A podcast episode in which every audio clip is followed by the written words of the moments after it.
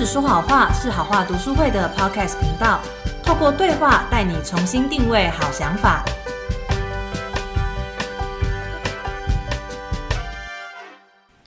嗨，欢迎大家收听《好人来访》节目，真的好久不见了。因为从第三集警戒之后，读书会已经很久没有录制 Podcast。那今天要录的这个节目也非常的特别，它算是我们在疫情之下的特别节目。因为今天邀请到的这个来宾呢，是好话读书会的成员之一，是雅云。呃，可能。大家对他非常的陌生，因为他加入读书会之后就去英国留学了，所以过去的两年他都是在英国默默的参与读书会的运作。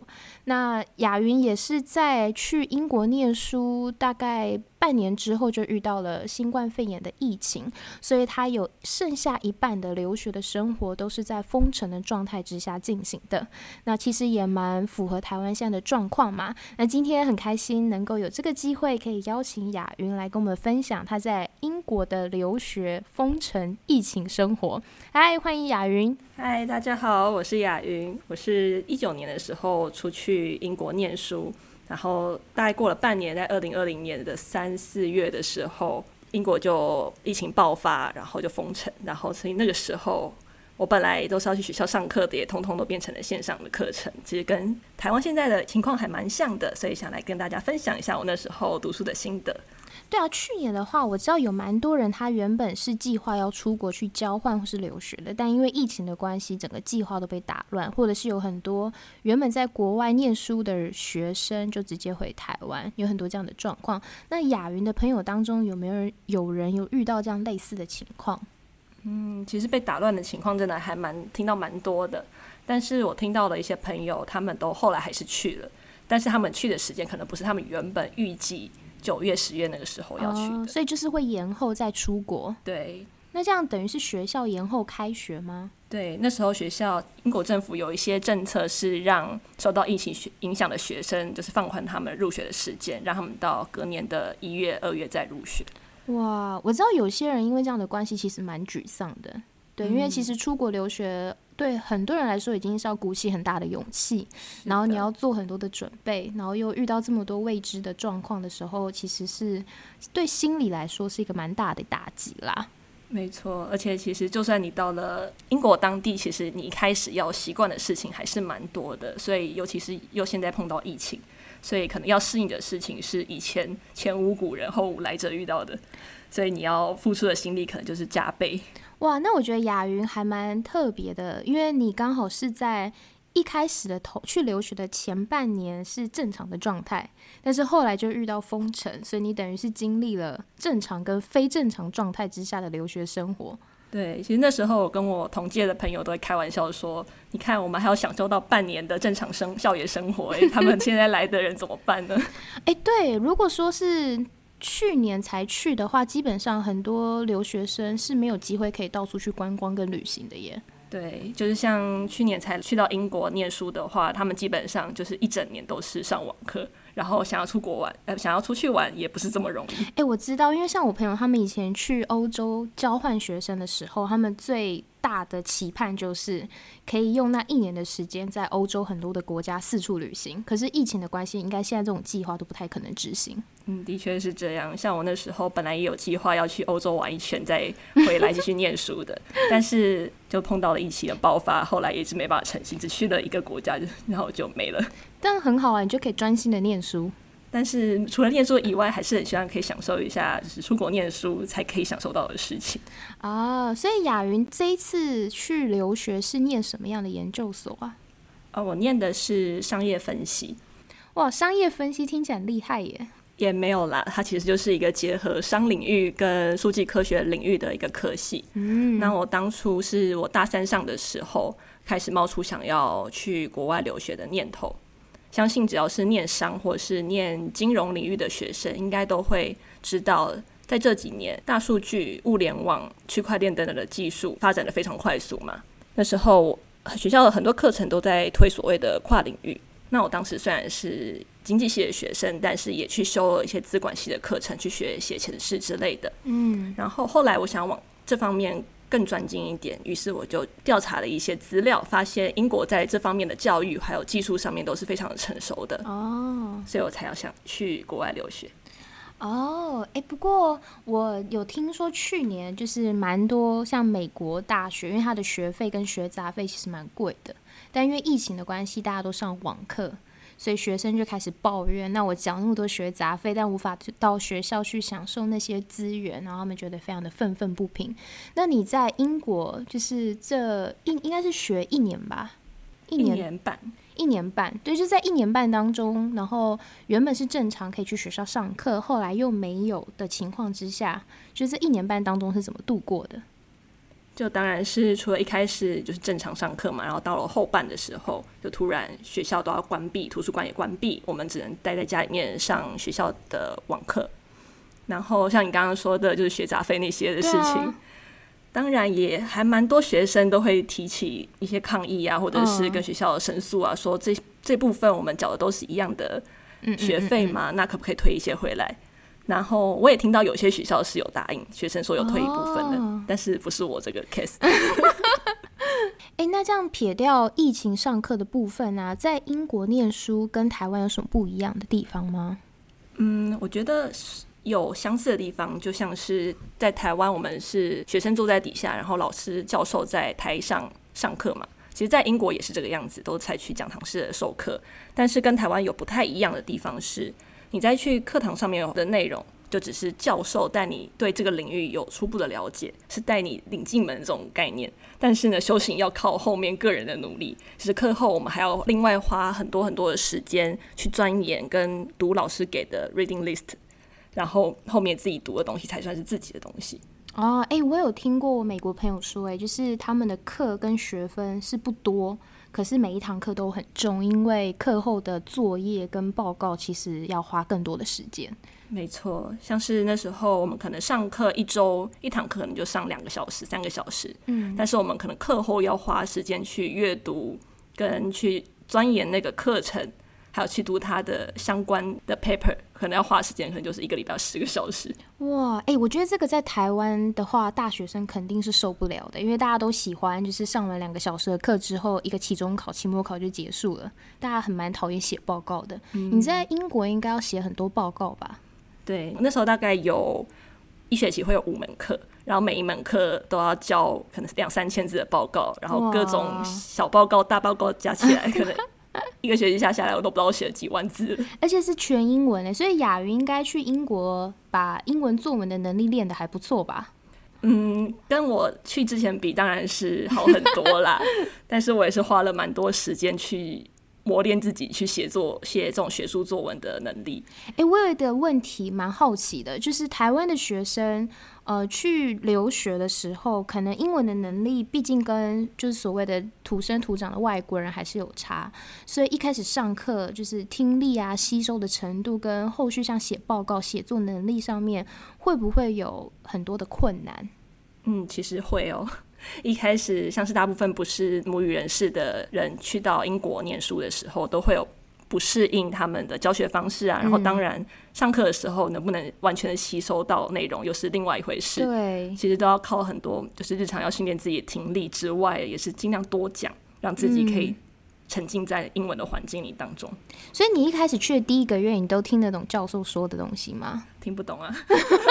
而且我自己本人是蛮习惯美式发音的啦，所以英英式腔对我来说是要花一段时间适应的。这倒是，因为台湾大部分都是教美式英语嘛，所以呢，英的发音跟英式英语又不太一样。没错，所以我一开始到那边的时候也是花了一段时间才适应他们的口音。那如果你上课听不懂老师说的话怎么办？你会录音吗？就每堂课录音，然后回去再。反复的听吗？一开始会录啊，但发现录完之后回去也不会听啊，就还不如就是在当下就听不懂的，先把它先记下来，把它圈起来，然后回去查，然后再去看看说，哎，奇凯老师还讲了什么东西是我没有 get 到的。哦，那写报告的时候呢？如果写不太出来的话怎么办？写报告是不至于会到写不出来的，嗯，但是比较常碰到的问题是，你在写的时候，你不知道怎么这。这个意思怎么表达出来才可以像是一篇正式的学术文章？嗯，所以那时候也花了很多精力是去看一些别人写的文章啊，然后像是网络上有很多的教学是在教人家如何去写出一篇正式的文章，它会有一些用字啊，或者是句型可以参考。可是你，因为毕竟你交出去的报告之前，不会有人帮你改文法这些东西。如果错的话，你有被教授批改过吗？还是说他们就是看看就好就过去了？诶，文法的话，我觉得其实教授们也知道我们不是母语人士啦，所以他们在看的时候，其实基本上只要读得懂，他们就不会多说什么。只要读得懂，就不会多说什么。然后加上也还有一些一些 app 可以使用，check 你的文法什么的，所以交出去基本上八成还 OK。那我要问一下，你有用 Google 翻译写过你的报告吗？一开始有想要用，但是后来发现 Google 翻出来实在太 不能看，没办法看，然后就翻出来都很奇怪，还不如 就自己写。没错，哦，好有趣哦。其实还有一个地方是我觉得台湾学生要特别注意的地方，像是在英国这个国家，对于学术论文抄袭这件事情看得非常的严重。哎，对，在美国也是。对，像是如果你被发现你文章里面有抄袭，你的作业是抄袭过来的话。你可能就会直接被当掉。哎，这跟台湾真的很不一样，因为大学生都马抄维基百科、抄网络上的东西交出去，教授也不会管耶。我在去到英国前，其实我也不太知道说，哦，原来他们把这一件事情看得这么严重，所以那时候。过去的时候就会发现，哎，奇怪，他们为什么就是还要特别有个课程是在教你说如何去改写别人，叫引用别人论文的方法？哦，对，像是我第一次来的时候听到说，你引用原文一定要先 paraphrase，所谓的 paraphrase 就是等于说是换句话说。哦，就算你你引用的时候，我们可能以为说你只要附上来源，你就不算抄袭，但是在英国其实不是这个样子，你就算是附上了原文来源。但是如果你没有 paraphrase 的话，你还是会被算作抄袭。哦，哇，所以不能够诊断如实的抄写就对了。对你一定要是自己的话写出来的，就是改写之后，但是你还是要附上出处就对了。对，所以这两个都是要做，就是改写加上附出处。哇，难怪你们需要花课堂后要花十个小时写作业，真的蛮累的哎。对，所以那时候其实要马上手续那边的规则还蛮。辛苦的，蛮有挑战的。然后再来是要读大量的英文的 paper，嗯，然后最后你就是看了很多的 paper，你每一个 paper 你看完可能就截取几行字的精华，你把它翻写之后，写用自己的话写出来之后再写上去。所以如果你一篇文章要写两千字的话，嗯，你可想而知，你就是每一篇文章看过只能截两句话，哦，你可能就要花很多很多的时间去完成那个作文。我觉得这跟台湾的教育方式真的很不一样，因为在国外，我相信不是只有研究所才是这样的方式啦。他们可能从高中或大学就是大量的阅读，对，然后你常常要花心思，然后发挥你自己的创意，然后去写作，产出一些东西，跟台湾某些大学的课堂上是呃速战速决那种是不太一样的。对，所以可能很多亚洲学校的学生呢，来到欧美国家学习的时候，就会碰到这种问题，因为跟自己原本的教学习惯方式不一样，所以你要重新适应。但我觉得这样的呃教育方式是好的，因为你要大量的阅读，然后呃刺激自己去激呃就是激发自己去做一些批判性思考，写些东西的时候，才能够真的让你成为不一样的人。不然你的脑子里面总是输入老师给你的东西，其实不太能够。呃，算是一个很成功的教育吧，我想。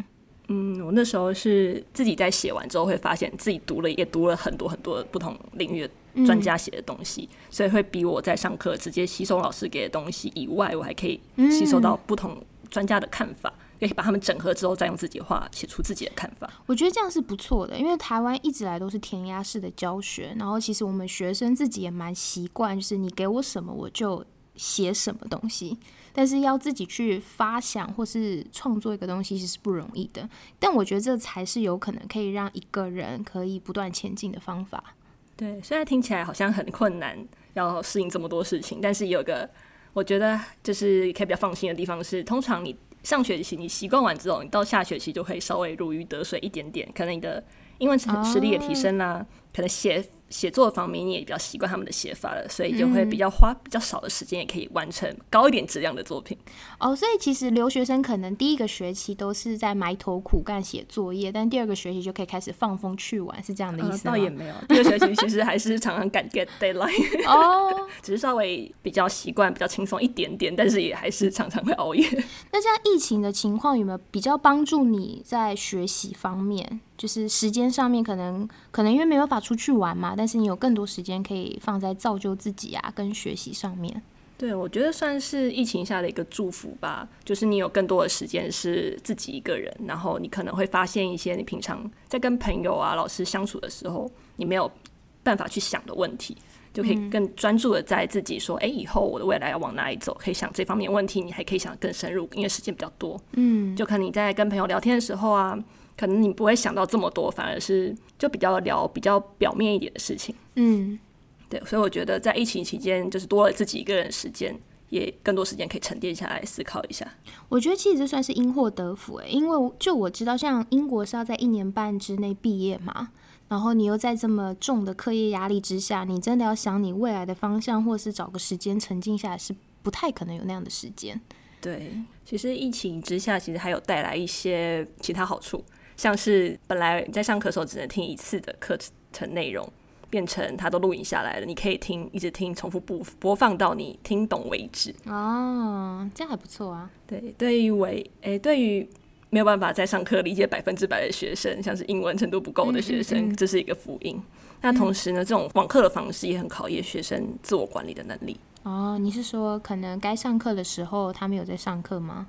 对，因为就算你没有去按时上课，老师也不会发现。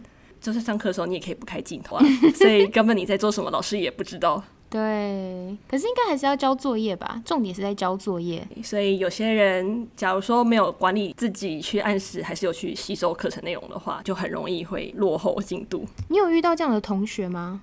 有哎，那他是怎么样落后？他就是要交报告的时候，就是别人可能已经完成三分之二，他才在。前面说问说，哎，这个老师要教什么东西？我们要怎么做啊？就开始在网在群上问大家。哎，这我知道，台湾五月之后，蛮多大学生也是就是类似这种网课的方式上课嘛。那我相信听众当中应该很多人心有戚戚焉吧，因为你可能也是在赶报告的那个人。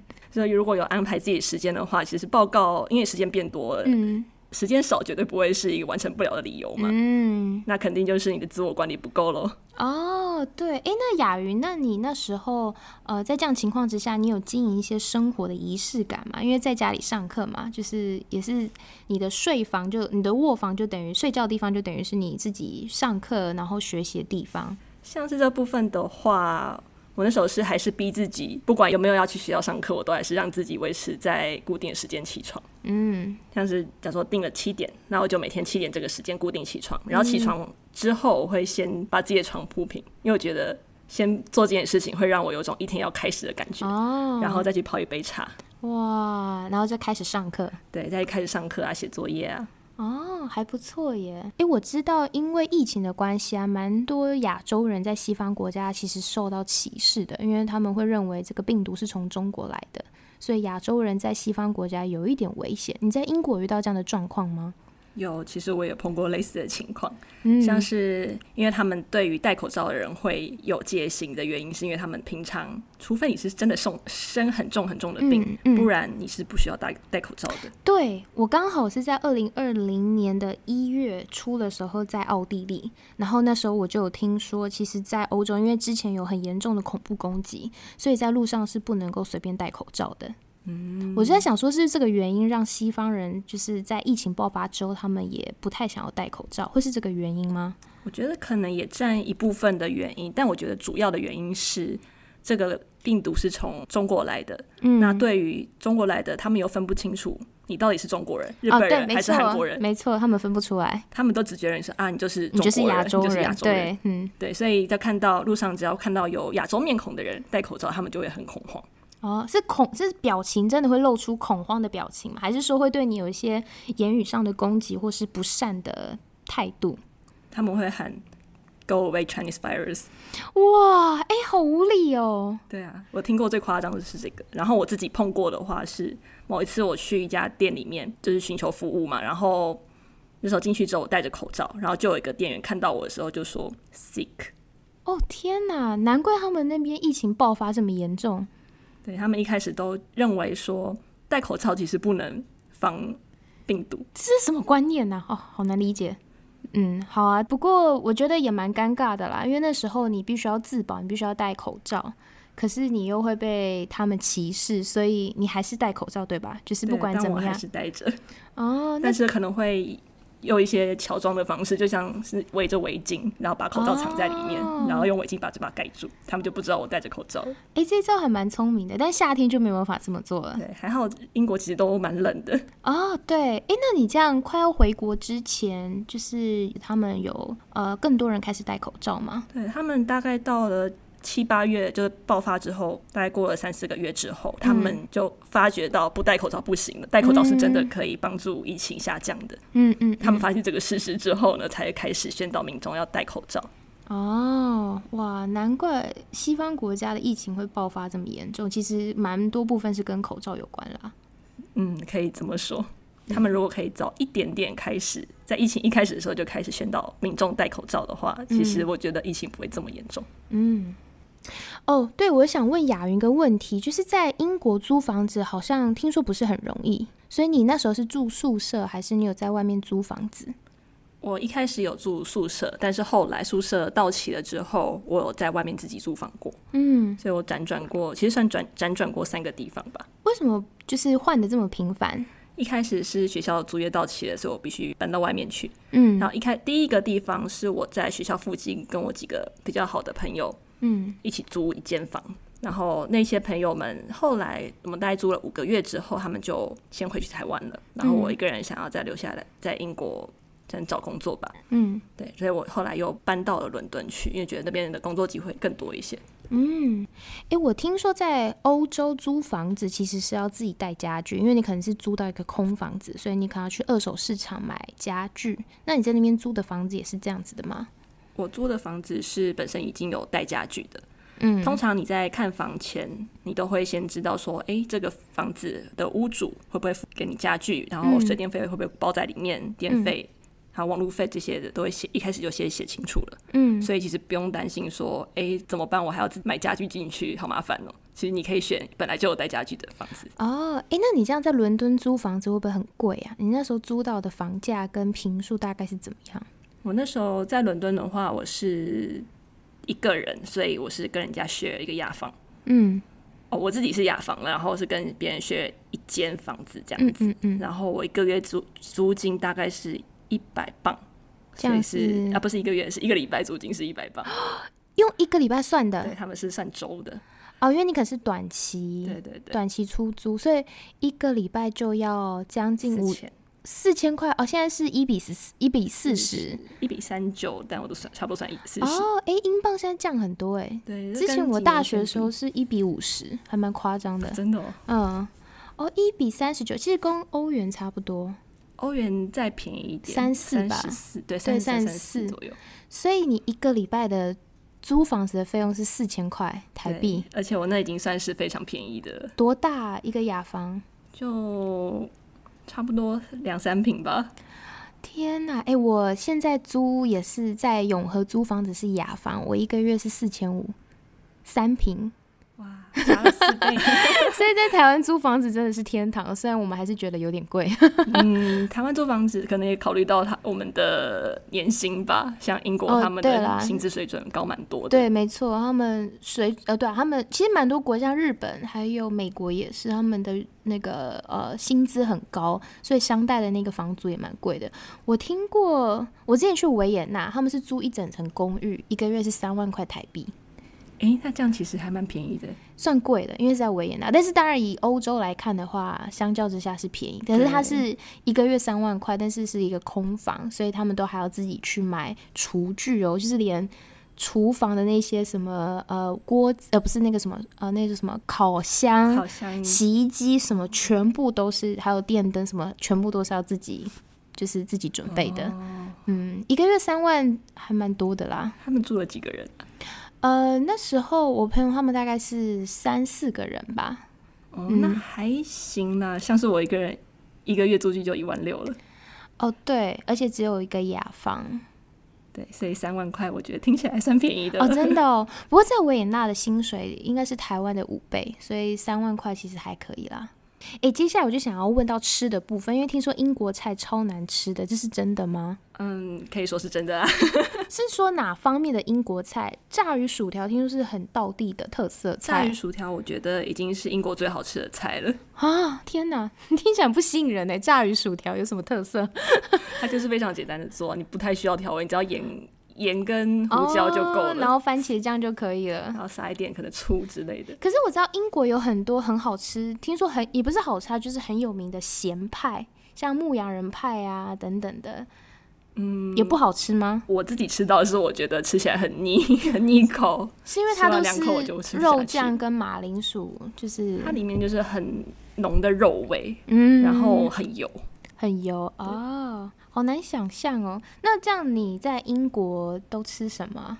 在英国大部分其实都是自己煮比较多，嗯，因为像是英国他们其实出外出去餐厅吃饭，一餐可能就十磅起跳。大概是四百块台币起，四百块，哇塞！这是可能很简单的，可能一个便当的内容物吧。哇，好好好难想象，一块肉，然后几个菜，然后饭。哇，哎，四百块这边可以吃一顿牛排，而且还有前菜、沙拉跟汤跟饮料。没错，所以但是如果像是学生党，或者其实大部分英国家庭都是自己煮为嗯嗯为主。嗯，像是我们只要如果是自己煮的话。每一天的餐费可以压到跟台台湾的消费程度差不多。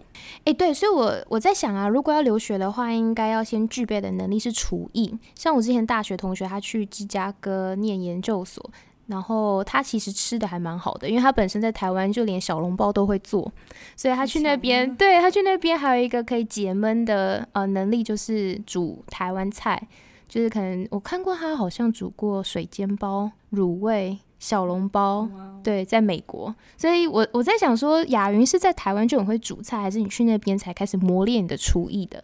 我在台湾的时候，厨艺应该是负的吧，我应该就只是会把那个微波食品加热，放进微波炉，然后最多煮煮个泡面就结束这样。哦，哎，那你这这次去英国，你有开发出什么技能吗？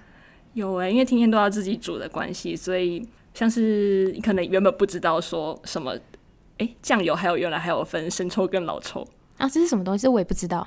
就是它一种是生抽的话是比较重咸的，它是加味道；但是老抽的话，它是上色用的。它是有两种酱油。这是台湾就有这样的酱油，还是是在英国才有这样的酱油？我在英国的时候发现这件事情的，但是在台湾，因为我也没有做菜，所以我也不太确定那个是在台湾才有的吗？我知道台湾有酱油跟酱油膏。酱油膏就是稠稠比较甜，酱油就是没有甜味的，可以拿来调味的。对，但是在英国的生抽老抽不是酱油膏哦，它就是两种酱油，不同的酱油。哎，那在英国买得到酱油膏，或是台湾才有的调味料吗？有哎，其实那边有中国超市，还蛮多的，所以里面像是什么麻油啊、酱油啊，然后味增啊，然后韩韩国的泡面啊，其实都可以买得到。你如果煮一餐麻油鸡，然后请外国人吃，他们一定会觉得很赞。我猜啦，他们一定不知道什么是麻油鸡，他们应该不知道，但是会不会觉得很赞？我也 是 一个问号，因为可能那个 味道对他们来讲，他们吃不习惯。哎，你在那边有自己煮过什么样的菜吗？就是在英国开始自己学做菜。我一开始都从简单的像什么亲子冻开始学啊。哦，亲子对我来说已经很难了。亲子冻 其实就是把蛋跟鸡肉放在一起焖。哦，焖用什么焖？你有带大铜电锅去吗？没有没有，它是放在那个平底锅里面，然后你先把鸡肉炒一炒之后，你加点什么洋葱啊、葱啊加下去，再再炒一下，然后最后下蛋，把蛋打散。你自己有带电锅去英国吗？我没有带，因为在那边其实买得到。哦，所以你是在那边买电锅，不然你怎么煮饭？对，我在那边买的。哦，我知道蛮多我的朋友他们会带大同电锅去欧洲或美国，因为大同电锅很好用。嗯，但是我觉得其实好像没有那么必要带那么大一个东西。真的吗？等于其实还蛮麻烦的，而且那边的电压又不一样。台湾大同电锅，你还要先买专门给英国电压用的电锅。哦，其实很麻烦，就还不如在当地买就好了。所以你在那边也开始会做各式各样的料理了。那如果你很想吃台湾的料理的时候怎么办？如果真的想吃，但是又做不出来的那种什么咸酥鸡之类的话，咸酥鸡太难了吧？那个真的很难，也不是很难啦，只是很麻烦，因为油很多哦。你在家里不太可能用这么大量的油，这应该就是要买个气炸锅带过去的话就可以了。不过更好一点的方法是你直接去外面买吧。哦，外面可以买得到吗？对，其实我们像我那住的地区附近就有一家是卖咸酥鸡的，它里面有卖珍珠奶茶，然后又有咸酥鸡。是台湾人开的吗？对，它是台湾人创立的，但是店里面其实都是外国人的。这那那家生意好吗？很好，因为我一直觉得台湾的盐酥鸡是可以发扬到国际，让外国人非常惊艳的一种小吃。有他们已经让国外惊艳了。哎，对，所以其实如果你在英国找不到工作，你应该是可以开盐酥鸡排加珍珠奶茶，应该会爆红吧？我在想，我觉得是可以的。像台湾很多什么卤味啊，在那边其实还没有没有人去做这一块。哦，我觉得如果做的话，应该会蛮受欢迎的。那鸡排有吗？鸡排也有，炸的地炸的话有。那生意好吗？很好。哦，好惊人哦！尤其是去像是伦敦有唐人街，嗯，那边有很多家都是卖炸鸡啊、珍珠奶茶的，这种茶饮料店非常多。你在英国喝一杯真奶，跟这边价钱比起来差多少？五倍吗？五倍吗？可能四倍左右有。哇就是假如说台湾一杯真奶五十五十的话，那在那边就是两百，而且还不是七百 CC，而且你还不能选糖度冰块啊？真的吗？全部都是固定的？就是要看店家，他不一定每个都帮他帮你调，而且你如果要调的话，你一定要另外跟他讲，他不会问你糖度冰块。所以店员如果是台湾人的话，他应该知道我们都可以调，我们都想要调糖度跟冰块吧？对，所以有时候。像我自己有在，就是在饮料店打工过。我只要看到如果是亚洲人的话，我一定会问他们。但是如果看到不是亚洲人的话，我可能觉得说他们好像也不会，也不知道怎么挑，我就直接说好，就是正常糖、正常冰。哎有哎，我看过一本，就是一个美国妈妈在美国就是养育小孩的一本书，然后就说在台湾，因为说美国的服务生跟台湾的服务生真的差太多了，就是服务生可以记住我们所要的各种什么去冰、无糖、三分糖的这种。奇怪的要求，但在美国他们好像很笨。他们第一个他不会帮你做这个服务，在就是他们往往会做错。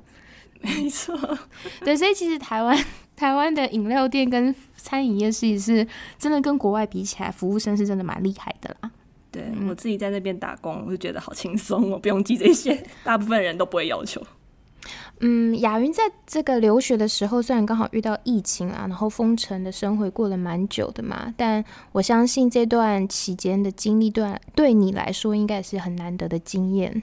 是啊，然后像是我在疫情期间，也常常跟室友一起做饭，一起吃饭，然后也分享自己家乡的家乡菜。哦，所以你室友都不是台湾人？诶，我搬过一些地方，所以在一开始的时候，室友其实是有。来自不同国家的人，像土耳其啊、韩国啊、中国的也有。哇，所以你有吃到土耳其的家乡菜是什么？但我不知道那个名字怎么念呢？那是用什么煮的？它里面放了很多的豆豆类，鹰嘴豆，有点像是鹰嘴豆。嗯嗯。然后会有番茄罐头的番茄酱，嗯，然后会加在里面，然后一起煮。它会是把它炖像炖一样的炖法，然后加肉进去，然后会加 cream cheese。所以你现在可能也很会做土耳其菜跟韩国菜喽？我只会吃，然后你还是只会吃而已哦。哦，好吧。土耳其菜那个我有点搞不清楚，它的里面还加了什么东西？它香料加很多，哦，很复杂，我不知道它加了什么。哇！但是闻起来很香。嗯，所以你那时候还蛮常跟室友就是关在家一起煮饭，那感情应该还不错啦。对啊，会蛮常一起聊天的。然后我觉得这算是在疫情之下。你要经营关系的对象要有一所转变，嗯，就是你可能一开始会想要往外跑，想有些留学生想去 pub，想去夜店，嗯，想要去体验不同的人生嘛，嗯，但是你到遇到疫情，就是你要转变，说你要经营关系的一群人，其实是你身边跟你住在一起的那些人，嗯，然后同时因为你要长长期的待在家里，所以你的聊天的对象一定你的室友一定少不了，你的家人一定少不了。所以跟他们打好关系，有助于在疫情之下，你可以生活比较愉快一点。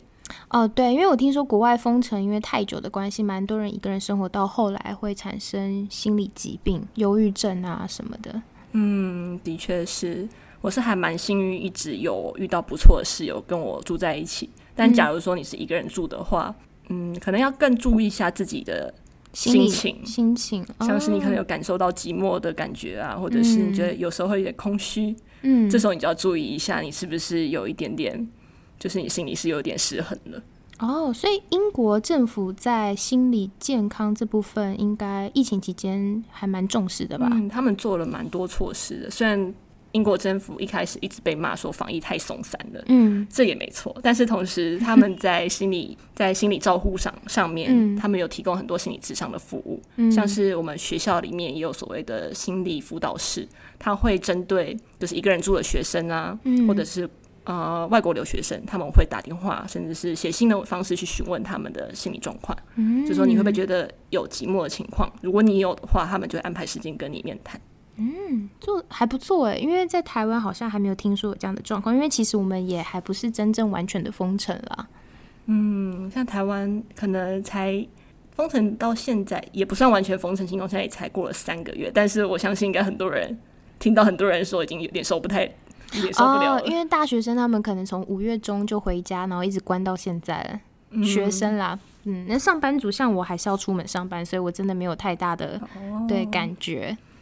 嗯，这样听起来，亚云的留学生活虽然跟一开始所想象的不一样，那因为疫情的关系，让他有得到一些损失，但有的时候有些因祸得福，呃，也因此多到很多了一些一个人的时间，可以好好的专注在课业上啊，然后可以好好的思考未来的方向。